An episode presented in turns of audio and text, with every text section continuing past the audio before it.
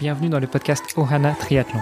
Je suis Hermano et avec Olivier de Scooter, chaque jour de la semaine, en quelques minutes, nous vous expliquons comment débuter, progresser et enfin performer dans le triple effort. Aidez-nous à faire grandir la communauté en partageant ce podcast au plus grand nombre et en laissant une revue et une note sur Apple Podcast. Ça nous aide vraiment à progresser et à monter dans les classements. Allez, assez parlé, place à notre épisode du jour. Salut les sportifs, c'est Armano et vous êtes sur un nouvel épisode du podcast Ohana. Nous sommes mardi et à mes côtés, j'ai comme d'habitude Olivier de Scooter. Salut Olivier. Salut Armano. Et nous avons un invité en la personne de Evan. Salut Evan. Salut. Eh bien messieurs, aujourd'hui, à ton initiative Olivier, on a décidé de parler de nutrition, euh, nutrition du sportif. Effectivement, notre invité va nous aider un petit peu à comprendre euh, comment est-ce que ça marche, surtout parce que lui, il propose des produits relatifs à la nutrition. Alors peut-être déjà avant de parler euh, de nutrition, de produits et autres, eh bien Evan, je voudrais te donner le micro pour que tu te présentes. Tu nous dises qui tu es, ce que tu fais dans la vie, ce que tu as fait comme sport ou ce que tu pratiques encore comme sport. On veut tout savoir pour te présenter à nos auditeurs. Ça marche. Ben, du coup, moi c'est Evan, j'ai 25 ans. Euh, j'ai lancé Coup de barre il y a un petit peu plus de deux ans qui est donc euh, une marque de nutrition sportive avec des valeurs fortes, c'est-à-dire euh, la préservation de l'environnement et ingérer des, des, aliments qui ont un bon impact sur euh, sur notre système. J'ai créé ça parce que j'étais moi-même cycliste. je fais beaucoup de vélo, j'ai fait aussi un petit peu de triathlon. J'ai fait un demi des lacs de l'Odeur il y a ben, il y a deux ans du coup. donc je fais beaucoup de sport. J'aime bien les trois sports. Petite préférence pour le vélo. Ça c'est normal, ça la préférence pour le vélo. Quoi, tous les triathlètes sont un peu comme ça? Ah, Je sais pas si tous les triathlètes sont comme ça, mais en tout cas, Olivier, c'est le cas. Moi, j'aimerais bien, mais euh, moi, on m'a interdit de faire du vélo. Ma femme m'a dit tant qu'on peut pas mettre des petites roues sur dangereux. Donc euh, oui, c'est normal qu'on ait une préférence pour le vélo. Enfin, finalement, c'est c'est le sport porté parmi les trois qui va le plus rapide. Par contre, c'est aussi le plus chronophage en termes d'entraînement. Oui, c'est vrai. Ouais, ça c'est clair que c'est c'est le plus long. Donc du coup, tu me disais que bah, tu as une petite préférence pour le cyclisme, mais vas-y, on t'a coupé. Euh, ben non, petite préférence pour le cyclisme, vélo de route surtout même si en hiver je fais des petites coupures euh, en, en, VTT, j'ai envie de garder, tu vois, le plaisir d'aller sur la route et des fois, ben, je coupe un petit peu par euh, par du VTT.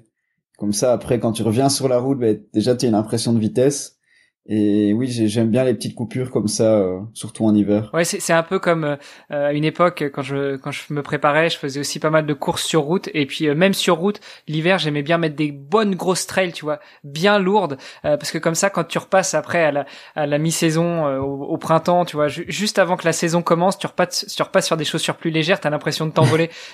c'est c'est un peu le même effet, quoi. Enfin, sauf que T'as aussi après l'histoire de la position en VTT qui est quand même beaucoup plus proche de la course à pied que du vélo, mais mais je peux tout à fait comprendre. Ouais ouais et puis genre, moi en hiver j'ai mis des pneus un tout petit peu plus gros. C'est pas un gravel non plus, mais pour passer dans des chemins un petit peu sablés et euh, varier un peu les plaisirs où je regardais un petit peu moins la moyenne l'hiver que l'été par exemple ou ouais tu un petit peu moins de stress en hiver quoi. C'est clair. Bon écoute, tu nous l'as pas dit, mais je, sens comme une pointe d'accent. Est-ce que tu serais aussi d'origine belge? Et du coup, est-ce que tu dois jouer, jongler avec les intempéries aussi bien en été, au printemps, en hiver? Alors oui, tu entends bien, je viens de Belgique. En ce moment, ça va encore. Hein.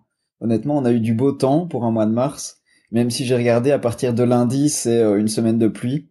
Donc euh, oui, évidemment, faut un petit peu s'adapter. Euh, j'avoue que je, je fais un petit peu mon planning de la semaine en fonction du temps genre je vais un peu plus bosser pour mon projet ben, si je vois qu'il y a, il y a du temps assez merdique pendant quelques jours. Alors que s'il y a vraiment du beau temps pendant une journée je vais plutôt me dire ben allez je vais je vais rouler le matin et je bosserai un peu plus tard. Ça oui j'axe un petit peu euh, mon boulot autour de ça ouais. donc ce qui fait que en moyenne en hiver tu bosses comme un taré sur ton projet et puis euh, en été euh, c'est plus relâche quoi.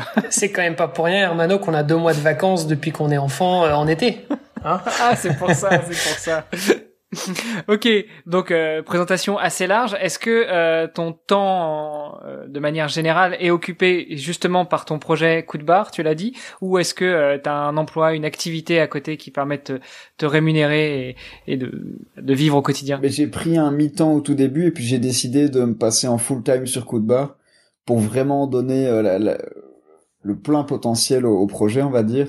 Et là, là c'est assez chouette parce qu'on on augmente les ventes assez bien depuis le mois d'octobre. C'est de bon augure pour euh, l'été qui va arriver.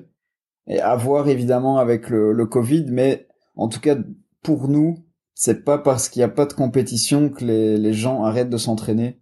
Et au contraire, même ils s'entraînent davantage et du coup, ils n'arrêtent pas du tout de consommer des produits énergétiques. Ah bah merde, du coup pour rebondir sur ce que tu disais, ça va être un peu compliqué pour toi pour euh, euh, augmenter la charge d'entraînement parce qu'il devrait faire beau et augmenter euh, le niveau du boulot. J'espère que tu as des bons collaborateurs sur qui compter. Oui, ben, j'ai un, un cofondateur qui m'a rejoint il y a pas longtemps. Et évidemment, petit à petit, en fonction de l'augmentation du volume ben, de, de, production, on va devoir ben, sous-traiter quelques parties on pense peut-être à un atelier protégé pour une partie de la production. Donc ça, c'est des choses qui vont arriver petit à petit où on saura plus faire tout euh, à nous à nous seuls quoi. Je pense que c'est justement un point qu'on pourra aborder euh, demain plus en détail, notamment sur l'aventure coup de barre, d'où elle a démarré, où est-ce que vous en êtes, quelles sont vos ambitions pour l'avenir, et puis euh, après on parlera aussi plus largement de la nutrition et de la nutrition sportive et de vos valeurs et de vos engagements pour l'environnement. Ça marche. Ça me semble parfait. À demain. À demain. À demain. Vous avez apprécié cet épisode Alors taguez ohana underscore tri sur Instagram et si ce n'est pas déjà fait, laissez un commentaire sur Apple Podcast.